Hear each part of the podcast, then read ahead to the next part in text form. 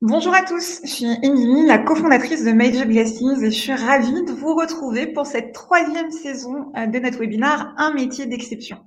Alors ravie de voir que vous êtes euh, encore nombreux euh, à nous suivre. Donc je vais vous inviter tout d'abord à venir dans notre chat pour nous dire bonjour. Bonjour Clémentine. Bonjour Vladimir. Bonjour Albert, Nicolas, Pierre, Colomba, Lénaïque, Arnaud, François, Pauline, Clarisse, Julie. Ouh là là, j'arrive pas à vous suivre tellement vous êtes nombreux.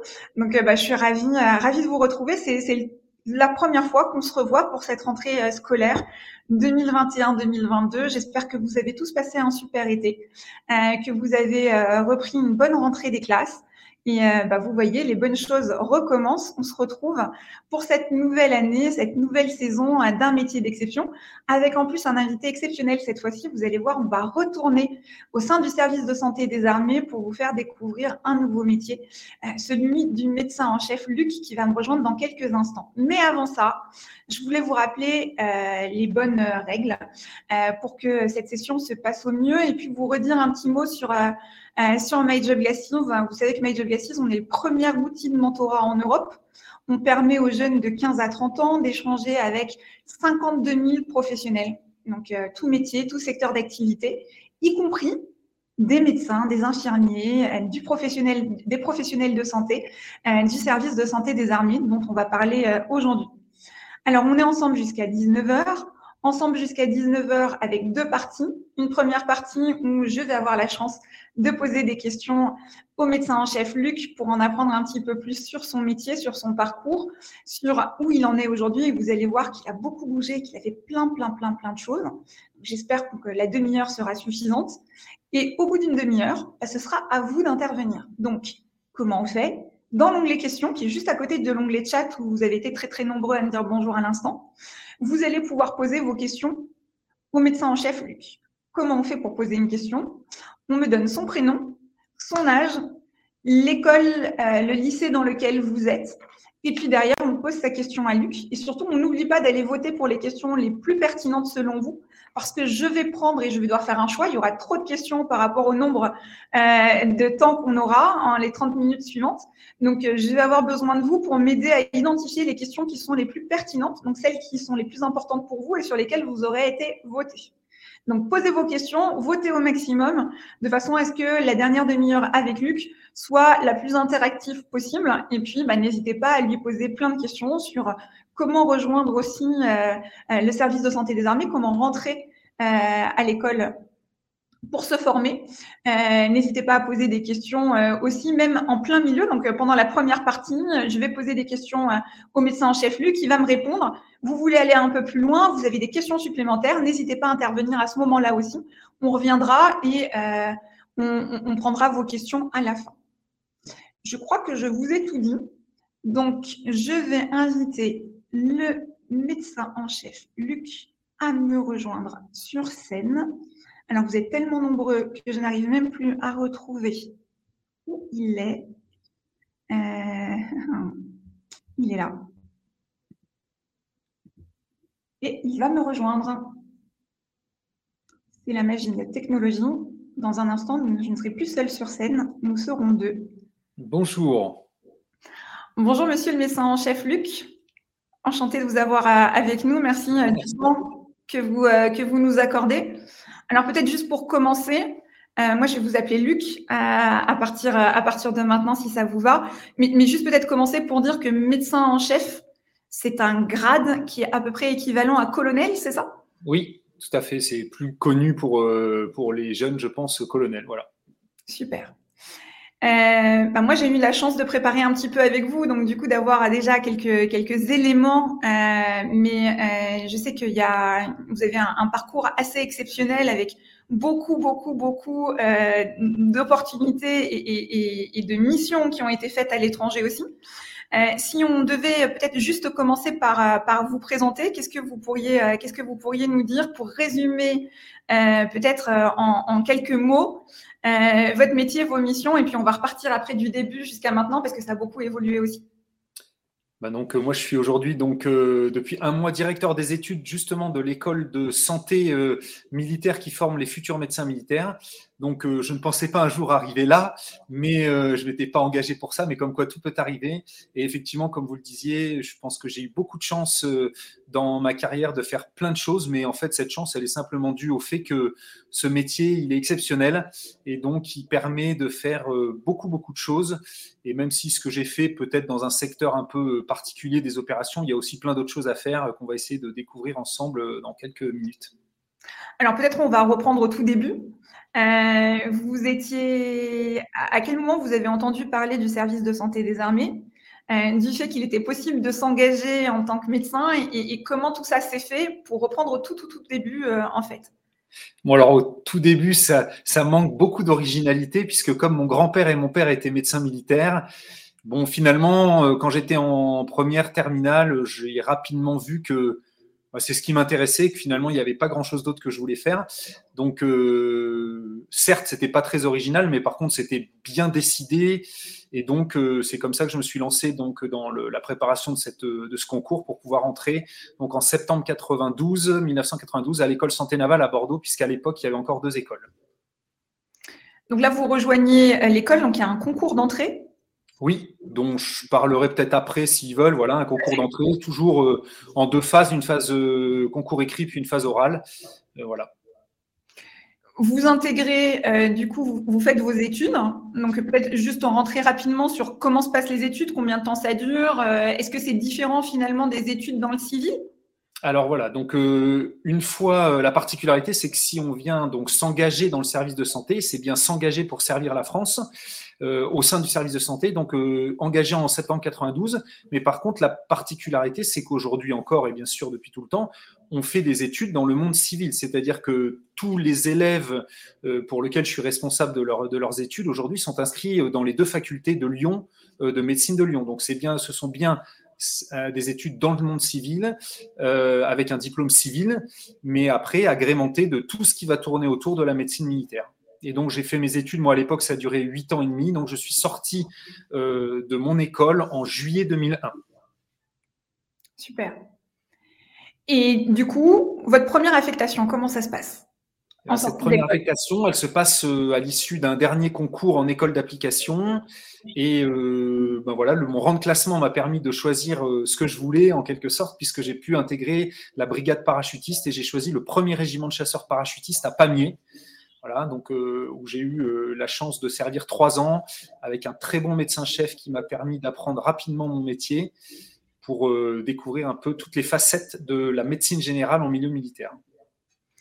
Donc, sur votre première affectation, est-ce que vous pouvez nous parler un petit peu de vos journées, de ce que vous êtes amené à faire, de comment ça se passe?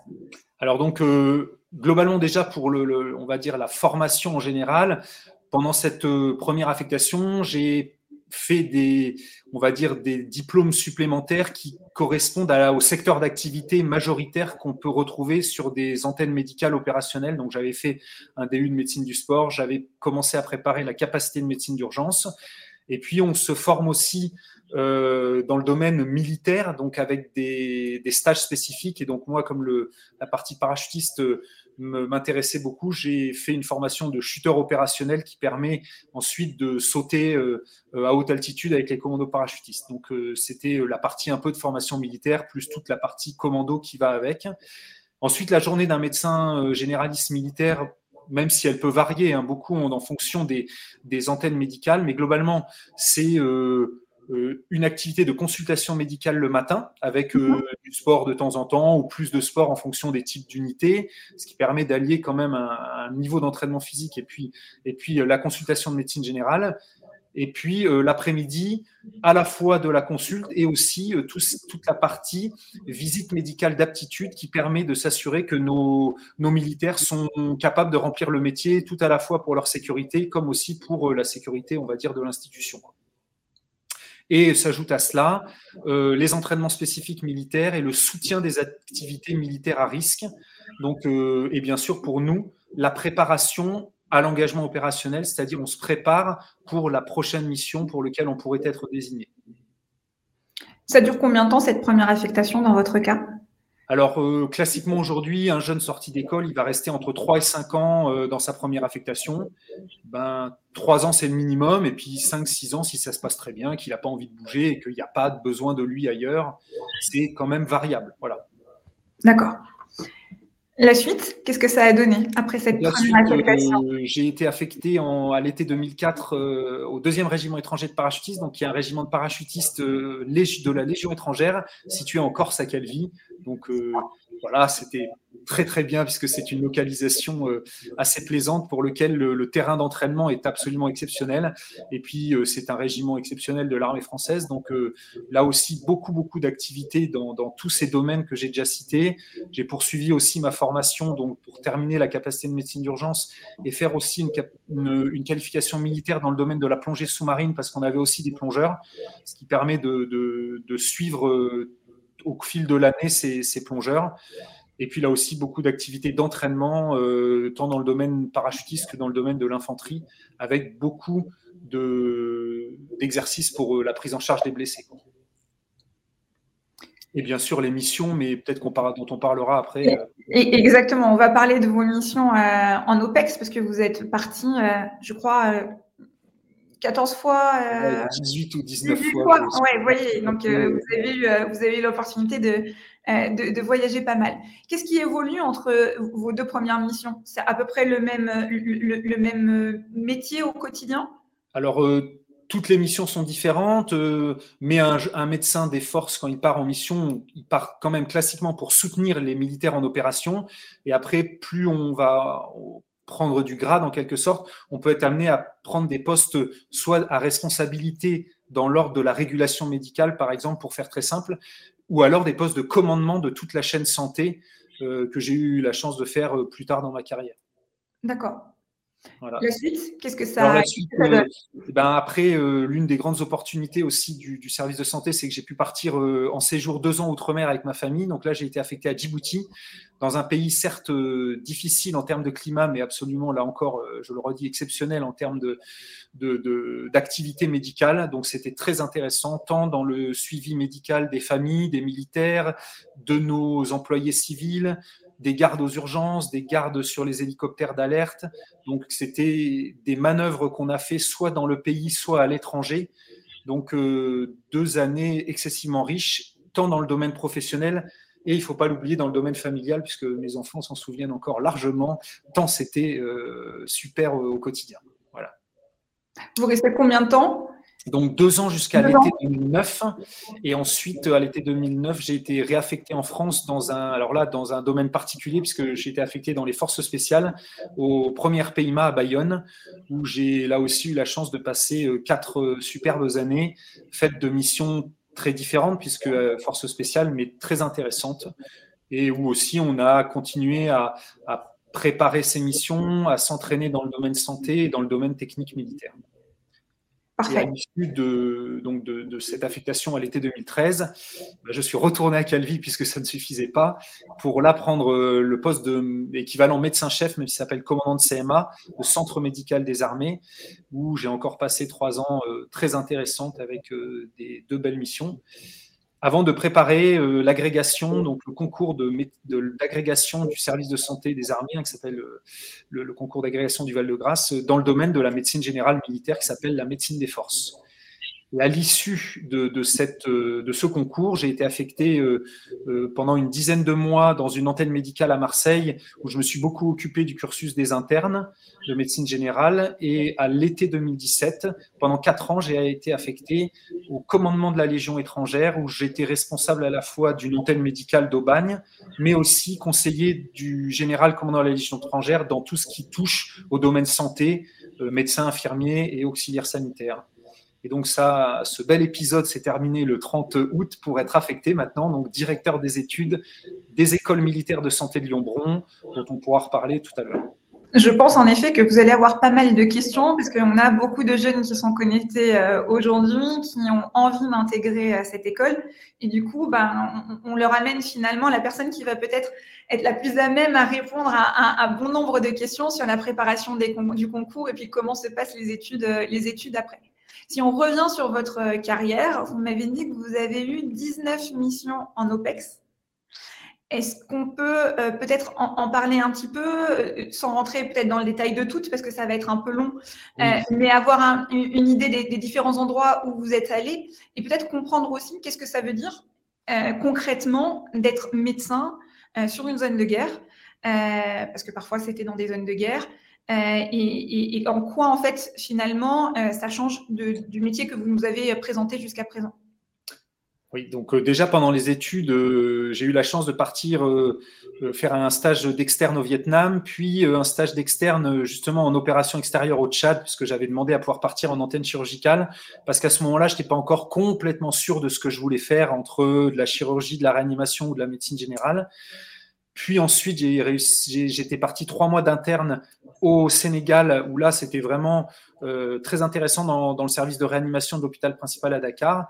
Et ensuite, donc ça, c'était la partie euh, pendant mes études. Et ensuite, euh, pour ce qui est des opérations, donc euh, dans l'ordre ou dans le désordre, peu importe, hein, j'ai eu la chance d'être engagé deux fois dans les pays d'ex-Yougoslavie, en Macédoine et, à Mostar, en ex-Yougoslavie de partir en alerte guépard. Donc, j'explique rapidement ce que c'est. Ce sont les alertes que monte l'ensemble de l'armée française pour répondre aux situations d'urgence. Donc, dans ma carrière, j'ai eu la chance d'en faire un certain nombre, ce qui nécessite une grande réactivité, une grande, disponibilité, mais qui permet justement de faire des missions un petit peu non planifiées et euh, un petit peu particulières de temps en temps. Donc, je suis parti en alerte guépard euh, en Centrafrique une première fois, à Haïti une deuxième fois. Donc ça, c'était euh, les, premières missions au premier CP. Au deuxième rêve, je suis parti encore une fois en alerte guépard lorsqu'il y a eu des gros problèmes en 2004 en Côte d'Ivoire, puis une deuxième fois en Côte d'Ivoire en 2006. Puis euh, en Centrafrique, euh, là aussi en alerte, mais avec les commandos parachutistes dans une mission euh, très particulière. Puis quand j'étais à Djibouti, j'ai eu la chance de faire une opération suite à des événements qui s'étaient passés entre, entre Djibouti et l'Érythrée, donc très intéressant aussi. Et au premier PIMA, je suis parti une première fois rapidement, quelques semaines, en, Afghanistan, mais en fait, je suis rentré parce qu'il y avait déjà un autre médecin, parce que j'étais planifié sur une mission euh, de quatre mois en Mauritanie. Puis l'année d'après, je suis reparti quatre mois au Burkina Faso, où nous avons fait une grosse intervention euh, en Côte d'Ivoire au moment des élections de 2011 puis euh, reparti en alerte en Libye et l'année d'après sur un mandat entre guillemets normal en, Afghanistan pour repartir en début d'année 2013 euh, au Tchad suite à l'enlèvement de la famille euh, avec les enfants de la famille Moulin-Fournier. Donc tout ça après m'a amené à Calvi, voilà, où là je suis parti une première fois en 2014 où on m'a donné la chance d'exercer le poste de directeur médical de théâtre, donc ce que j'expliquais tout à l'heure, responsable de santé de tout un domaine, euh, de tout un théâtre. Donc c'était très intéressant parce que c'était la grosse crise en 2014 en Centrafrique, euh, un métier passionnant. Puis de repartir en 2015 euh, au Tchad avec le deuxième rep là dans le cadre d'un médecin-chef d'un groupement tactique très intéressant, où nous avons eu la chance de sauter en opération au nord du Niger. C'était très, très, très bien, puisque c'était un peu l'aboutissement quand même d'années de, d'entraînement dans le domaine parachutiste. Et puis euh, repartir une deuxième fois en 2018, euh, là au Mali, euh, là aussi, avec le deuxième rep, où là aussi j'ai eu la chance de sauter en opération avec les commandos parachutistes et de faire beaucoup d'actions euh, militaires et médicales. Et là, je reviens euh, au mois de juin, je rentre de quatre mois de mission où j'étais directeur médical adjoint du théâtre donc à Barkhane, où j'étais donc responsable de tout le fuseau ouest santé. Donc c'était passionnant. Voilà, tout était passionnant en quelque sorte. Mais, des, on va dire, des centres d'intérêt différents. Alors, vous nous avez fait beaucoup voyager. Euh, c'est assez impressionnant, euh, tous ces théâtres d'opération, tous ces pays euh, dans, lesquels vous avez, été. Mais j'ai toujours pas compris, je m'excuse. Qu'est-ce que fait un médecin militaire sur place? Est-ce que vous pouvez nous raconter une anecdote? Est-ce que vous pouvez nous, faire tous voyager là en, en, prenant un cas précis et en nous permettant d'imaginer comment ça se passe Je me mets à la place des jeunes qui sont en train de se poser la question, qui ont le choix de faire une carrière dans la santé, devenir médecin, entre rester euh, euh, en France, euh, dans un, une officine classique, on va dire, ou au contraire de vivre ce que vous avez vécu. Mais, si je veux me projeter totalement, il se passe quoi? Alors, il se passe que quand on est quatre mois en mission, puisque classiquement ça dure quatre mois, même s'il y a des missions qui ont duré moins, il y en a qui durent plus, on soigne d'abord nos soldats. Donc la particularité, c'est que pendant quatre mois, ces soldats, ils ont la chance d'avoir un médecin qui est disponible 24 heures sur 24 à côté d'eux, puisqu'on vit avec eux. Et donc on fait de la médecine générale, on va dire, celle de tous les jours, d'une unité de 150 à 200 personnes, plutôt jeunes en bonne santé, mais avec toute la problématique d'une vie dans des conditions difficiles, hein, souvent en ce moment au Sahel, dans des conditions euh, de chaleur, d'hygiène qui sont très précaires hein, sur, les, postes isolés.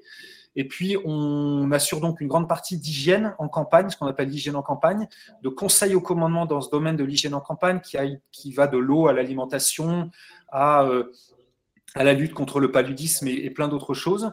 Et puis, il y a la préparation de ces opérations.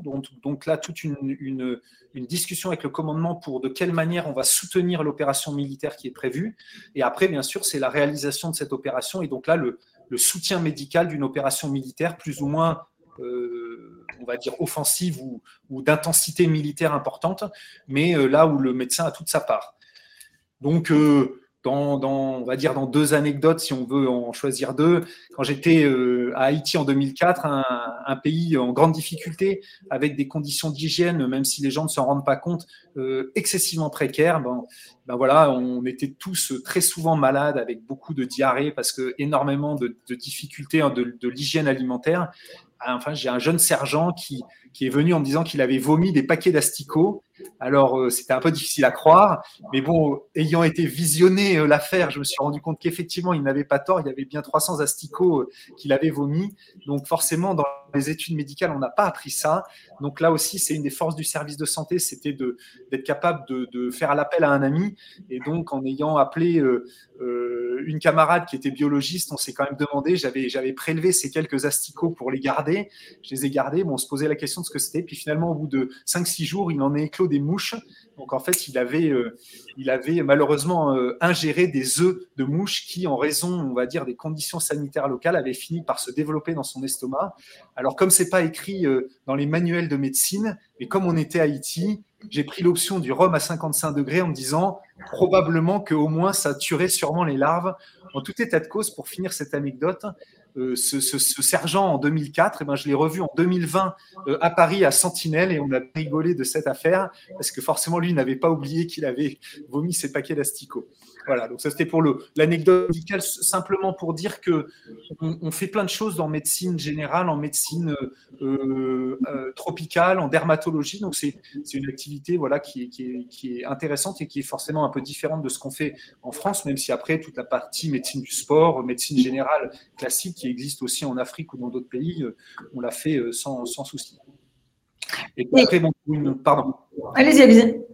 Non, non, après, pour une anecdote plus, euh, on va dire, euh, opérationnelle et militaire, voilà, en 2008, si mes souvenirs sont bons, là, euh, à, Djibouti, il y a eu un gros différent frontalier entre, entre Djibouti et l'Érythrée. Donc, on, s'est retrouvé brutalement en quelques, en quelques minutes, la projeter avec un de mes camarades, avec une toute petite équipe médicale composée de deux médecins, deux infirmiers et puis deux officiers sanitaires, à aller un peu à l'aveugle en pleine nuit, à minuit, sur une zone de conflit, chercher des blessés djiboutiens à la demande de à la l'armée djiboutienne.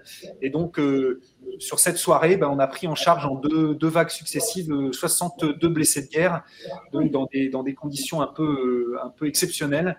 Et, ça, c'est vraiment une partie du métier qu'on va apprendre à nos jeunes praticiens, euh, être capable de faire face à des blessés de guerre et parfois à des blessés de guerre en grand nombre.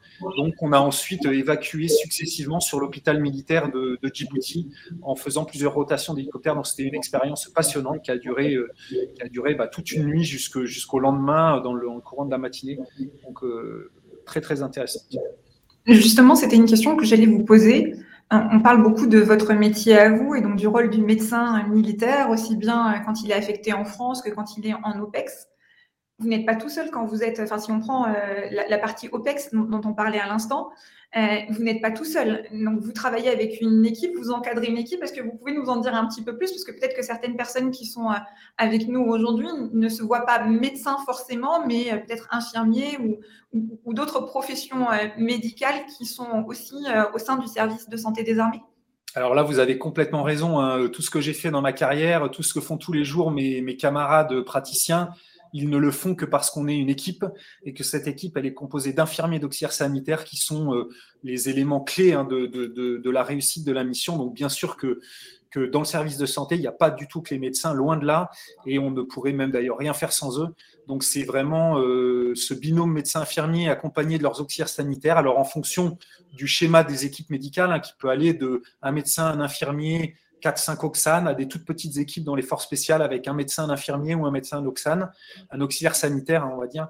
Et euh, donc ça, c'est fondamental. Et cette, cette euh, compétence commune qu'on a en mission, bah, elle se travaille tous les jours en France, euh, bah, justement, au quotidien dans l'antenne médicale, lors des préparations missions, en entraînement.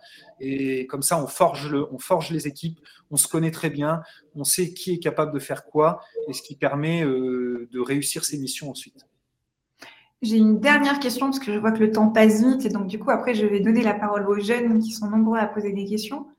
Euh, la population française de manière plus large a récemment entendu euh, davantage parler euh, du service de santé des armées et a pu même bénéficier directement des services du service de santé des armées dans le cadre de la Covid notamment puisque vous avez participé fortement aux opérations de vaccination.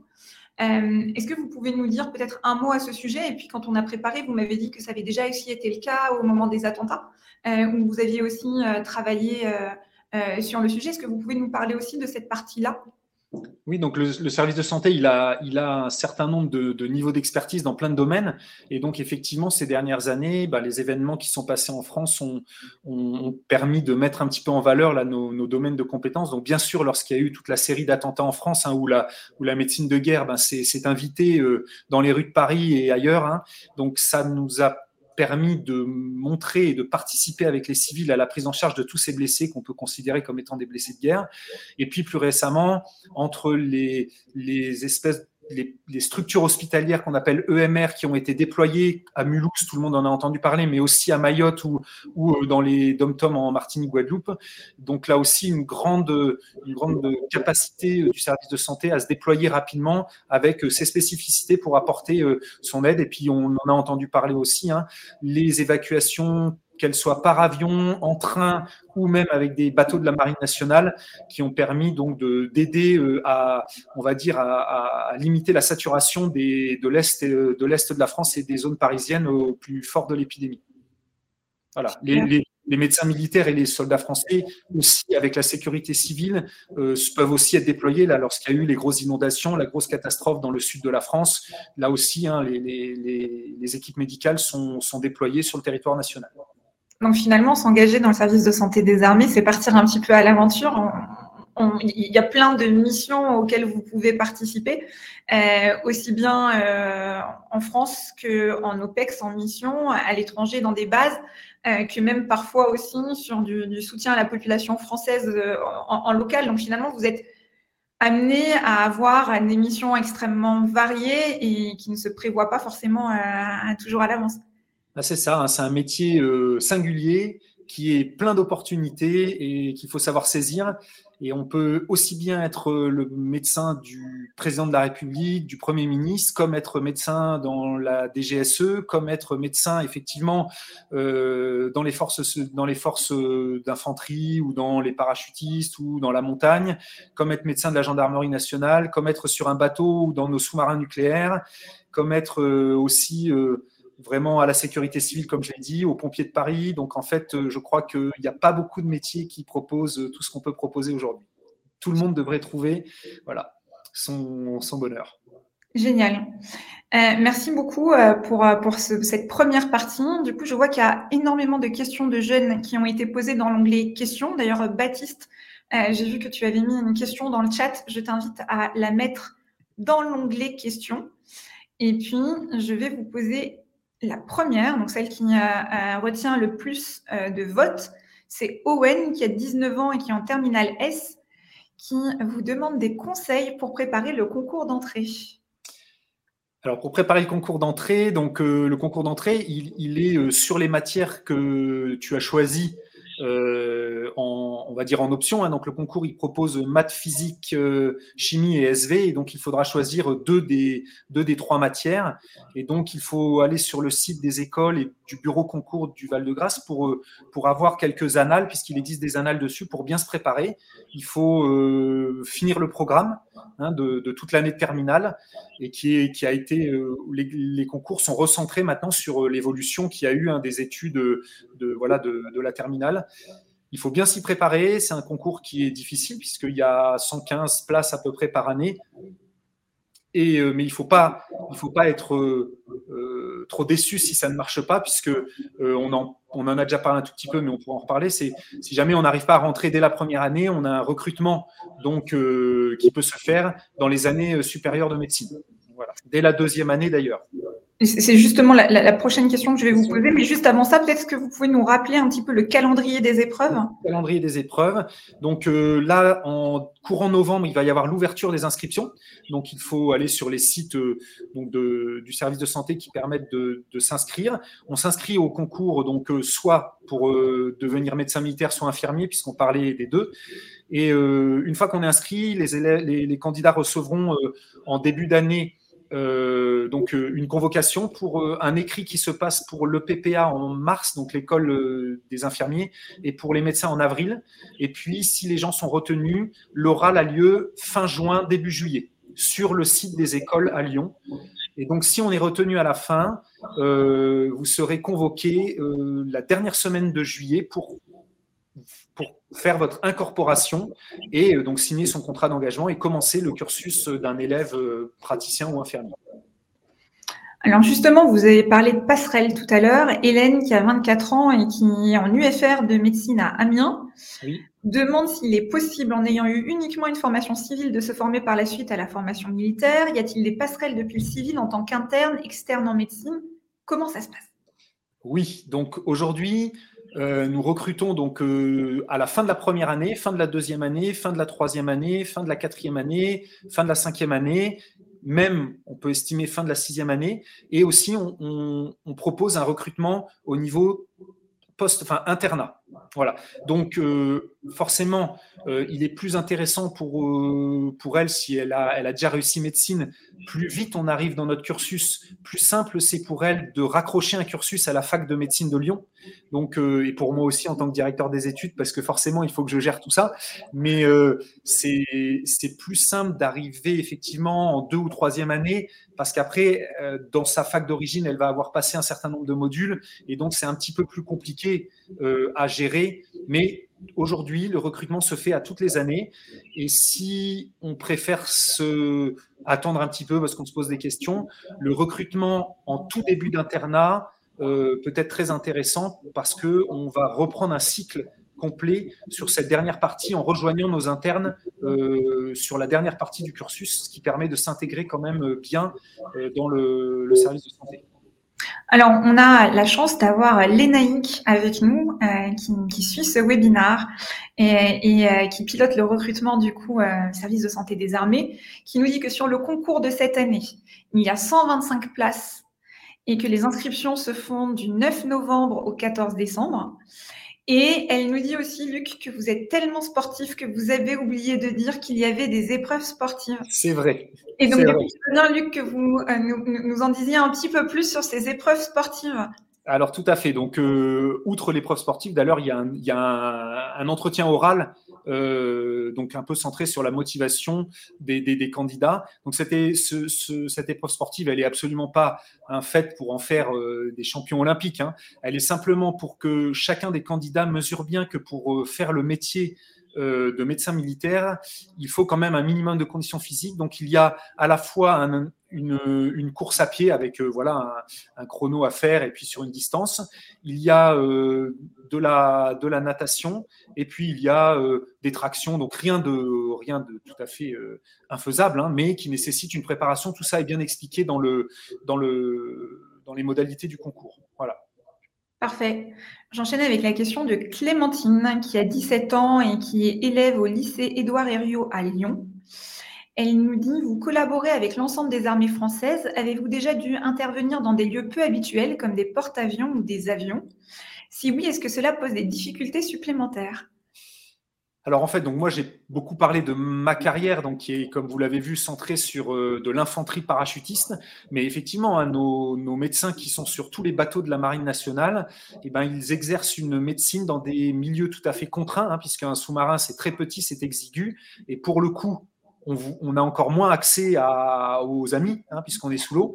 Et puis dans les bateaux, c'est très contraint avec euh, de l'isolement aussi. Et pour ce qui est des avions, c'est un petit peu différent, même si pour la partie médicale, on peut quand même dire que nous avons euh, de nombreux médecins qualifiés dans le domaine aéronautique qui soit vont suivre spécifiquement au niveau médical nos pilotes, mais il y a aussi toute la partie chaîne d'évacuation médicale, où là, ça nécessite à la fois des connaissances de médecine aéronautique et des connaissances de médecine d'urgence pour assurer un transport de qualité de nos malades qu'on fait, on va dire, en, deux temps pour le expliquer à Clémentine comment ça se passe. Soit vous allez être médecin dans un avion ou dans un hélicoptère sur le théâtre, donc pour faire de l'évacuation entre guillemets primaire ou primo-secondaire. Et après, vous avez l'évacuation depuis le théâtre jusqu'à la France, donc des vols un peu plus longs avec des malades dont il va falloir s'occuper. Donc effectivement, deux, deux, types d'activités différentes pour nos praticiens euh, issus plutôt de l'armée de l'air. Et donc, du coup, si je reviens sur la marine nationale, on parlait tout à l'heure d'être euh, euh, médecin à, bord d'un sous-marin. Euh, là, le médecin, il, reçoit une formation supplémentaire puisqu'en fait, il est seul à bord et il doit euh, euh, pouvoir être en capacité de gérer pas mal de choses tout seul, même des choses qui vont au-delà du rôle de médecin généraliste, si, on peut dire. Alors, tout à fait, puisque nos, nos médecins sous-mariniers, ils ont un an de formation complémentaire parce qu'ils sont capables d'opérer sous l'eau, ils sont capables de faire de la dentisterie parce que le sous-marin, il ne remontera pas donc, euh, ce métier-là est, vraiment euh, passionnant, c'est impressionnant puisque l'armée française n'a à ce jour jamais fait remonter un sous-marin pour un problème médical. C'est une très grande fierté. Nos médecins sont très bien formés et ceux qui sont intéressés pour passer 70 euh, jours sous la mer, et eh ben là aussi, ils auront tout loisir de, faire un métier d'exception parce que le, niveau de compétence qu'on demande à ces médecins et d'autonomie est très impressionnant. Tout à fait. Alors, justement, dans ce même sujet, Clarisse, qui a 17 ans et qui est élève au lycée Ella Fitzgerald à Saint-Romain-en-Galles, demande s'il est possible de changer d'ancrage tout au long de la carrière, terre, euh, air et, marine. Oui, oui, ce n'est plus figé comme, dans les, comme avant les années 70. Donc aujourd'hui, nos, élèves, quand ils sont externes, puis quand ils sont internes, font des stages successifs dans les antennes médicales. Donc, soit les gens ont déjà euh, une attirance particulière pour euh, une armée, auquel cas généralement ils, bah, ils, font comme moi, ils vont pas voir ailleurs, c'est pas très original. Mais par contre, moi j'encourage vraiment tous les externes et les internes, s'ils sont dans le doute, alors justement hein, d'aller sortir de leur zone de confiance et d'aller euh, d'aller voir ailleurs, donc voir dans la marine, voir dans l'armée de l'air, voir dans la gendarmerie nationale, pour se faire son idée, pour qu'en sortie d'école, eh ben ils choisissent avec le meilleur panel de, connaissances qu'ils ont eu. Et puis, euh, ça n'est pas un problème. On peut généralement sans problème changer en début de carrière d'armée. Mais ça se fait finalement assez peu parce qu'on aime bien la crèmerie dans laquelle on est finalement assez régulièrement. Voilà. Donc, euh, mais c'est tout à fait possible. Tout à fait possible. Mais donc, vous confirmez que c'est un choix euh, du jeune médecin ou de l'élève encore, de, dire moi j'ai plutôt une attirance pour la marine, donc je vais aller me former euh, pour pouvoir aller sous dans un sous-marin ou, sur un bateau Alors, tout à fait. C'est-à-dire que si euh, en sortie d'école, vous allez choisir votre première affectation, si votre affectation c'est un régiment de l'armée de terre vous aurez une formation complémentaire de médico-militaire orienté armée de terre. Si vous choisissez la marine, vous aurez, au, vous aurez une formation marine au centre de médecine navale. Et si vous choisissez l'armée de l'air, ben au centre, au centre, on va dire, qui forme les médecins de l'armée de l'air, il y aura là aussi une grosse formation aéronautique pour être apte à, assurer le suivi de nos pilotes. Voilà. Donc tout ça est bien, est bien formé. Et si en cours de carrière on change, euh, parfois on envoie encore le médecin se former, notamment dans le domaine aéronautique, puisqu'il y a, des, il y a des, quand même des contraintes d'aptitude qui nécessitent cette formation. Alors, on a Aliona qui est au lycée Jean-Paul II à Compiègne, qui nous demande si la vie de médecin militaire est compatible avec la vie de famille. Alors, c'est complètement compatible avec la vie de famille. La seule règle qu'il faut euh, retenir, c'est que eh ben, il faut en parler avec euh, son épouse ou son conjoint. Et il faut en parler dès le début, parce que sinon, ça ne peut pas bien se passer. Mais à partir du moment où euh, on en discute, tout ça est tout à fait compatible. On est nombreux à être mariés à une médecin militaire euh, telle que je l'ai été, même si maintenant elle n'est plus militaire. Euh, et tout ça est faisable. Et puis si mes enfants euh, pouvaient vous en parler, a priori, ils ont survécu sans trop de mal à ces quelques années de, de, déplacement. Et d'ailleurs, ça enrichit énormément la vie d'un enfant d'avoir la chance de se déplacer régulièrement, au même titre que ça enrichit votre vie professionnelle d'avoir la chance de changer régulièrement d'affectation. Alors, on a Arnaud qui a 24 ans et qui était étudiant à l'université de Nantes, qui nous dit euh, Bonjour colonel, jusqu'à quel âge peut-on se présenter au concours de médecine pour intégrer le service de santé des armées? Alors, donc, sauf euh, si Lénaïque me dit le contraire, mais elle nous corrigera, c'est le concours, il est ouvert de 16 à 23 ans pour entrer en première année. Après, si, si la personne est déjà dans les études médicales, il va rejoindre le cycle de formation avec un âge qui correspond euh, forcément à son, à son année universitaire. Mais sinon, le concours, il est ouvert de 16 à 23 ans, euh, si mes souvenirs sont bons. Eh ben, Lénaïque pardon, est en train de nous écrire, donc peut-être pour confirmer euh, ou pour préciser ce que vous venez de dire, Luc. Euh, je vous propose de passer à la prochaine question et puis de revenir sur la, la réponse de Lénaïque euh, juste après. Du coup, la prochaine question est une question de Camille euh, qui demande pour vous quelles sont les qualités requises pour devenir médecin militaire? Elle a 17 ans et elle est étudiante au lycée Saint-Lon à Sénart. Alors, plusieurs qualités. Déjà, il faut avoir envie de servir son pays, c'est quand même important, puisque ça nécessite quand même la compréhension du fait qu'on choisira pas toujours tout ce qu'on veut, et c'est normal, parce qu'on sert avant tout euh, le service de santé et au travers lui euh, les intérêts militaires de la France, donc ça c'est important. Après, il faut toute cette euh, disponibilité et cette écoute auprès des patients, mais ça c'est pas parce qu'on est médecin militaire, hein, c'est dans ce que tu souhaites faire dans ta vie de docteur. Et puis après, comme tu as pu le voir dans, les, dans, dans ce que j'ai fait, même si tout le monde ne fait pas exactement cette même carrière, hein, ce n'est pas un problème, eh ben, il faut être disponible, il faut être réactif, il faut être capable de s'adapter à beaucoup de situations. Et ça, c'est quand même une, une, belle opportunité dans une carrière de médecin. Alors, Lénaïque confirme euh, la réponse précédente. Elle dit c'est juste 23 ans plus un nombre d'années d'études validées. Voilà, c'est ça. Voilà. Euh, Clémentine, euh, que nous avions eu tout à l'heure, revient nous poser une deuxième question qui est euh, avez-vous besoin de parler d'autres langues pour intégrer le service de santé des armées? Et est-ce que le service de santé des armées est ouvert à des étudiants résidant en France, mais ayant d'autres nationalités? Alors là aussi, on confirmera avec les mais pour s'engager dans le service de santé, il faut être français. Donc, euh, on peut avoir la double nationalité, mais il faut être français. C'est pas la Légion étrangère, hein, c'est le service de santé de l'armée française. Donc voilà. Et puis euh, l'autre partie de la question, on fait un gros effort sur l'anglais, bien sûr, puisqu'on parle beaucoup en anglais et régulièrement en anglais en mission. Donc euh, il faut faire l'effort sur ça. Après, il n'y a pas absolument pas spécifiquement besoin de parler d'autres langues y compris à la Légion étrangère, parce que même si on engage 149 nationalités, la langue de la Légion étrangère, c'est le français. Parfait. Euh, qui est en train d'écrire, et pareil, je reviendrai prendre sa réponse tout à l'heure. On a Nicolas, euh, qui a 22 ans et qui est à l'université de Nice-Sophia Antipolis, pardon, excusez-moi, qui demande si vous changez euh, d'affectation géographique régulièrement. Donc, je crois qu'on a vu que oui. Euh, et, il demande comment s'organisent ces nouvelles missions. Euh, est-ce que je ne sais pas si la question est, claire pour vous, mais est-ce enfin, en fait, quand les, déménagements, bah, ça se passe ça se passe bien, voilà. Hein. donc euh, c'est sûr qu'aujourd'hui il y a peut-être un peu moins de monde qui déménage qu'avant, mais, en fait tout ça est, organisé, il y a une prise en charge qui est faite, et puis on, déménage, on est accueilli dans notre nouvelle garnison, donc il y a tout un système d'accueil qui est fait, donc on, on, ne tombe pas du ciel, et quand on arrive même outre-mer, il y a tout un système, on va dire, de, compagnonnage pour euh, intégrer au plus vite la nouvelle destination, tant le pays que le l'antenne médicale dans laquelle on va servir. Donc il ne faut pas être inquiet de ça.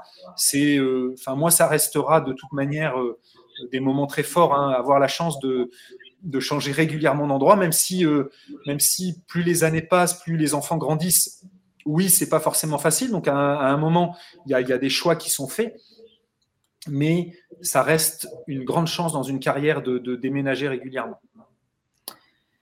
Superbe. Alors, du coup, on a Émilien qui a 24 ans et qui est à Paris-Saclay, enfin étudiant à Paris-Saclay, qui demande quels sont les soins les plus communs au sein du service de santé des armées.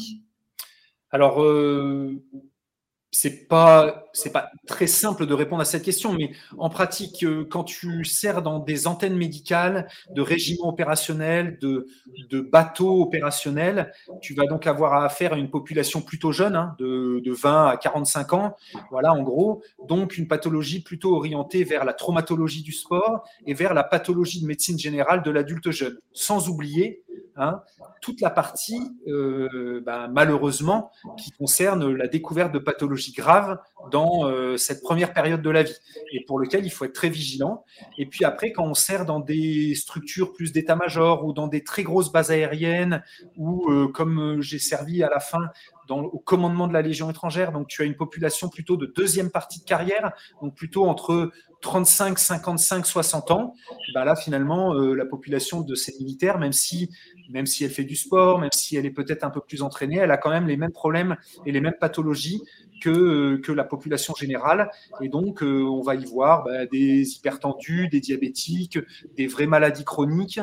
Et là aussi, on va, on va suivre malheureusement des gens qui sont suivis pour des cancers. Donc, euh, une, un éventail assez large, somme toute, mais qui va effectivement hein, vraiment différer en fonction des affectations. Alexandre, qui a 15 ans et qui est en première au lycée d'altitude à Briançon, euh, nous demande si vous pouvez nous parler un petit peu plus des études de médecine militaire. Quelle est l'ambiance? Quel est le nombre d'étudiants? Le nombre d'années? Est-ce que vous pouvez aider euh, Alexandre à se projeter? À se projeter. Donc Alexandre, l'école de service de santé, euh, donc l'école de santé militaire de Lyon-Bron, accueille aujourd'hui à peu près 700 élèves répartis donc de la première à la sixième année de médecine et 254, si je crois bien, infirmiers sur leurs trois années d'études puisque l'école dans laquelle je sers euh, assure le suivi des études du premier cycle et du deuxième cycle des études médicales.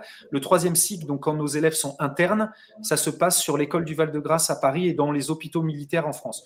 Donc euh, tout d'abord, c'est six années à l'école de Lyon, pour lequel euh, tu suivras les études médicales de la faculté de médecine de Lyon-Est ou de Lyon-Sud, puisque nos élèves sont répartis dans ces deux facultés.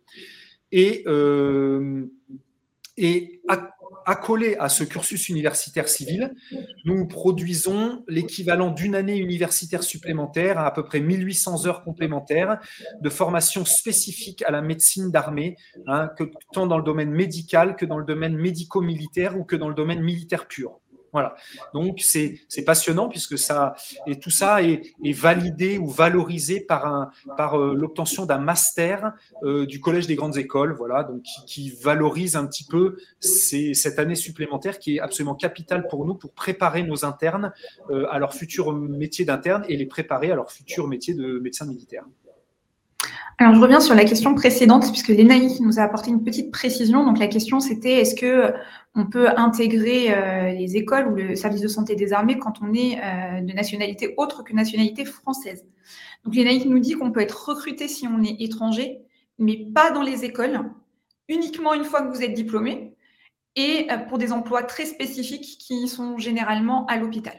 Donc, c'est pour donner voilà, les informations globales. Globales.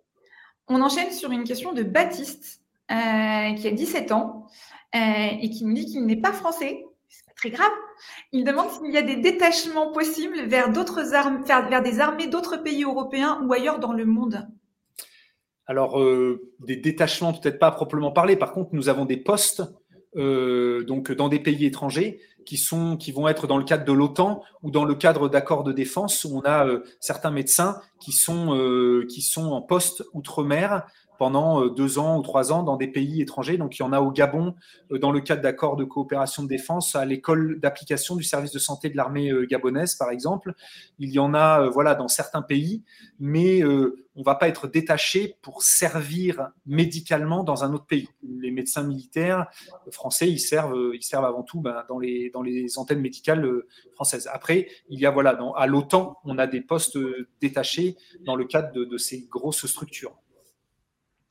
On a Pauline qui pose une question intéressante. Elle a 22 ans, elle est étudiante à Lyon 1 et elle demande si elle a une place au sein du service de santé des armées, si elle veut faire de la recherche.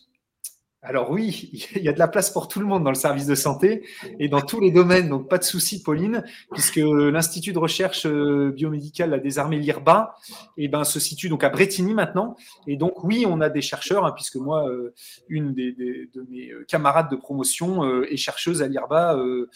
elle, a été, elle a choisi cette orientation ben voilà, rapidement après sa sortie d'école. Donc oui, c'est tout à fait possible. Avec pour cette recherche, euh, tu t'en doutes bien, euh, des, axes de recherche qui sont propres aux besoins du service de santé et propres en fait aux armées françaises, aux besoins des armées. Voilà. Mais oui, c'est tout à fait possible. Il existe aussi, bien sûr, euh, au quotidien, de la recherche tant à l'hôpital militaire que dans les antennes médicales, hein, la recherche en médecine générale. Voilà. Mais pour ce qui est de la recherche spécifique ou la recherche fondamentale, ça se passe à, l'IRBA, effectivement, à Bretigny-sur-Orge. Euh, on a Joséphine qui a 26 ans et qui fait un UFR santé à Dijon, qui demande quelle est la différence dans le travail d'un médecin qui sort de euh, l'école de santé des armées et d'un médecin engagé dans la réserve. Est-ce que vous pouvez nous en dire un petit peu plus? Ben en fait, euh, un médecin réserviste, il a son activité qui lui est propre dans le, monde civil, hein, voilà, libéral ou salarié dans une structure. Et lui, quand il vient faire de la réserve dans le service de santé, c'est bien pour pour euh, occuper un poste d'un médecin qui va bah, justement euh, pas être là parce qu'il est en mission ou en préparation de mission. Et donc, il va euh, vraiment prendre ma place dans mon bureau et faire le métier que je fais. Et pour ces réservistes, il est aussi tout à fait possible de partir en mission, puisque j'en ai eu très régulièrement sur les théâtres d'opération. Donc, en fonction de leur, leur besoin, de leur volonté, de leur niveau de préparation, ben, on va les envoyer dans des, dans des missions euh, qui sont euh, adaptées à leur niveau, euh, on va dire, de, de, préparation opérationnelle. J'ai une question de Jean qui ne s'est pas présenté. Donc je ne sais pas qui est Jean. Et je ne suis pas sûre de comprendre la question, donc on va, on va creuser un peu pour pouvoir aller plus loin. Il dit Mes respects, mon colonel. Pensez-vous que la haute féminisation du service de santé puisse poser problème? Et après, il nous parle de potentiel refus de départ en OPEX. Alors, euh, de toute manière, euh, cette féminisation, euh, elle est là, elle pose pas de problème, elle nécessite par contre de vraies adaptations.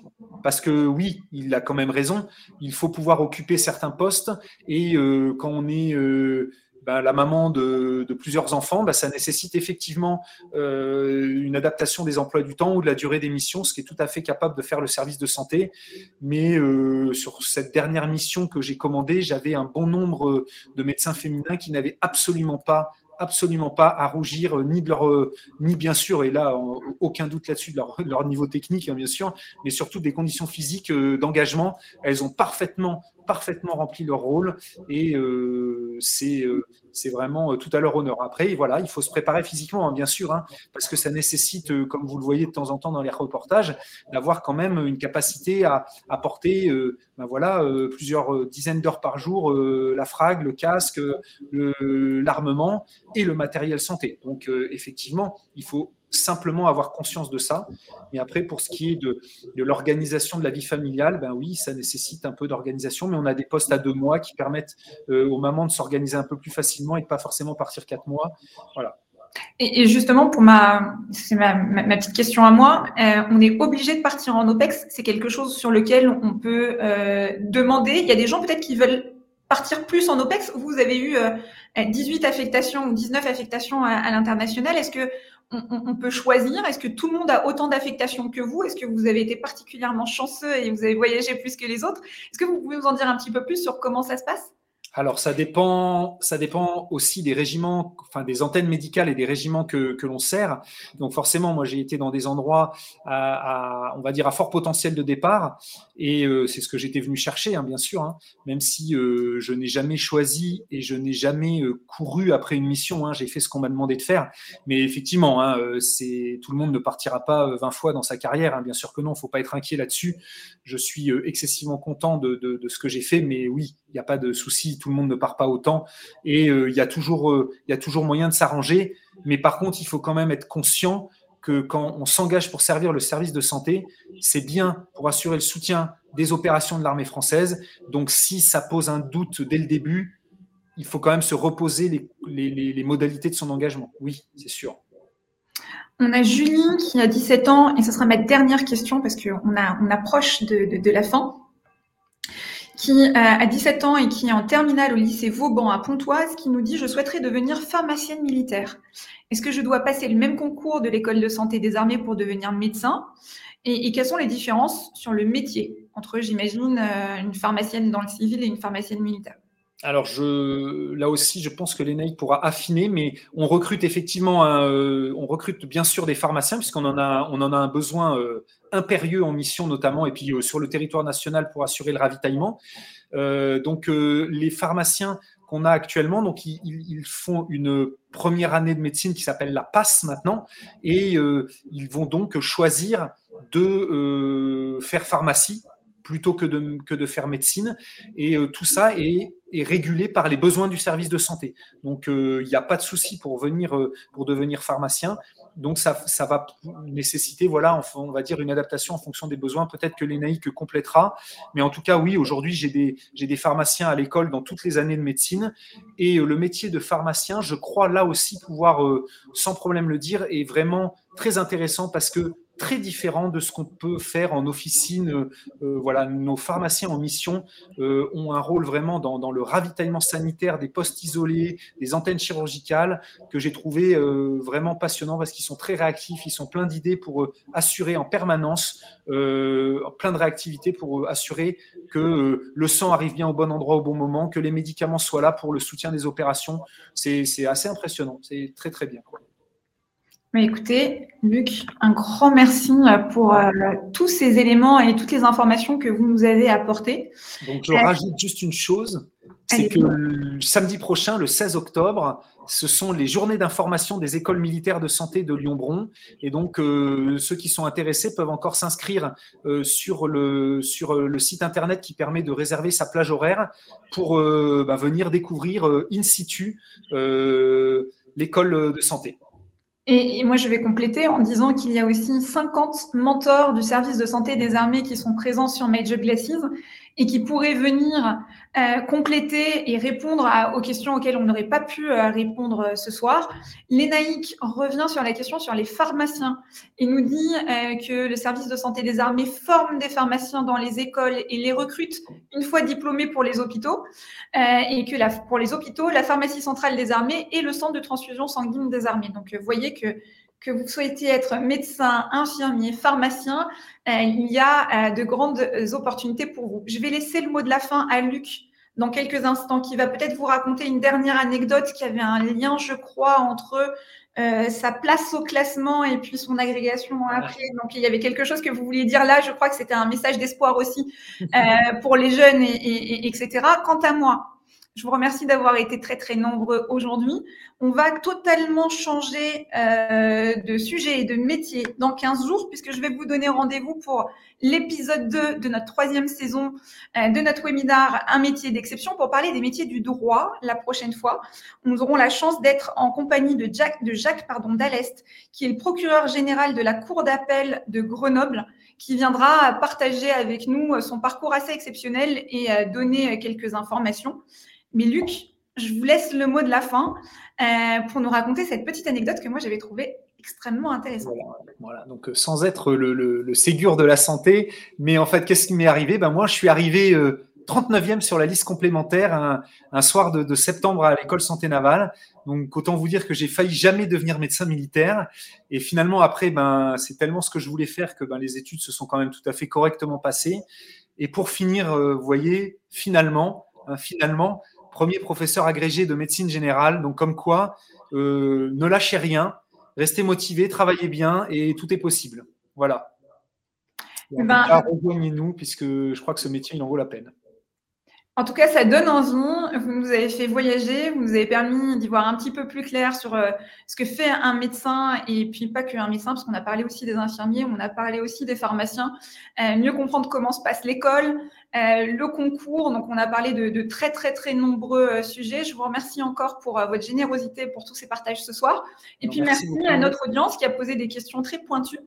et puis, bah voilà, on vous souhaite bonne chance une bonne année de, cours. Et puis, n'hésitez pas à aller rencontrer un maximum de mentors du service de santé des armées qui sont vraiment ravis de prendre du temps pour échanger avec vous et, vous témoigner un petit peu de leur expérience et vous faire vivre un petit peu leur quotidien de l'intérieur. Donc, bah, belle rencontre à tous. Encore merci Luc pour, pour l'échange et puis on vous dit à très vite et notamment rendez-vous dans 15 jours pour découvrir le métier de procureur général. Merci beaucoup, au revoir. Au revoir, merci.